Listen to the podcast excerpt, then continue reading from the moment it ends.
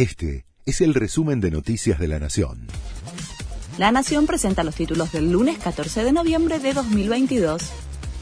Se reanuda el juicio por vialidad y entra en la etapa final. El fiscal Diego Luciani vuelve a tomar la palabra en la causa donde Cristina Kirchner está acusada de favorecer la corrupción en la obra pública en Santa Cruz en beneficio de Lázaro Báez. Luciani rechazará los planteos de nulidad de las defensas y se prevé que no haga réplicas, lo que estiraría los plazos. Luego los jueces definirán la fecha del veredicto. Con la lluvia llegó el alivio a varias zonas afectadas por la sequía. Las precipitaciones acumuladas el fin de semana dejaron registros más importantes en la provincia de Buenos Aires y menores en Córdoba y Santa Fe. Las lluvias permitirán avanzar con la siembra de soja y de maíz que venían con un fuerte retraso. Hoy habrá paro en la línea A de Subtes.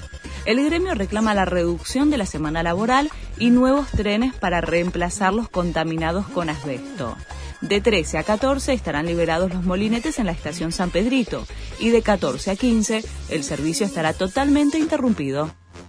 Detuvieron a una mujer sospechada de estar detrás de la explosión fatal en Estambul. Un violento ataque en el centro de la ciudad dejó al menos seis muertos y más de 80 heridos. Las autoridades vincularon el atentado suicida con el Partido de los Trabajadores de Kurdistán, considerado como una organización terrorista por Turquía, Estados Unidos y la Unión Europea. Marcelo Gallardo se despidió de River con una goleada ante Betis. Se impuso 4 a 0 al equipo español en Mendoza y se quedó con el triangular internacional del que también participó Colo Colo. Me gustaría abrazarme con todos para entender lo fuerte que es este sentimiento. Nunca me voy a ir de River porque River es parte de mi vida. Fueron las últimas palabras de Gallardo como entrenador del equipo de Núñez. Este fue el resumen de Noticias de la Nación.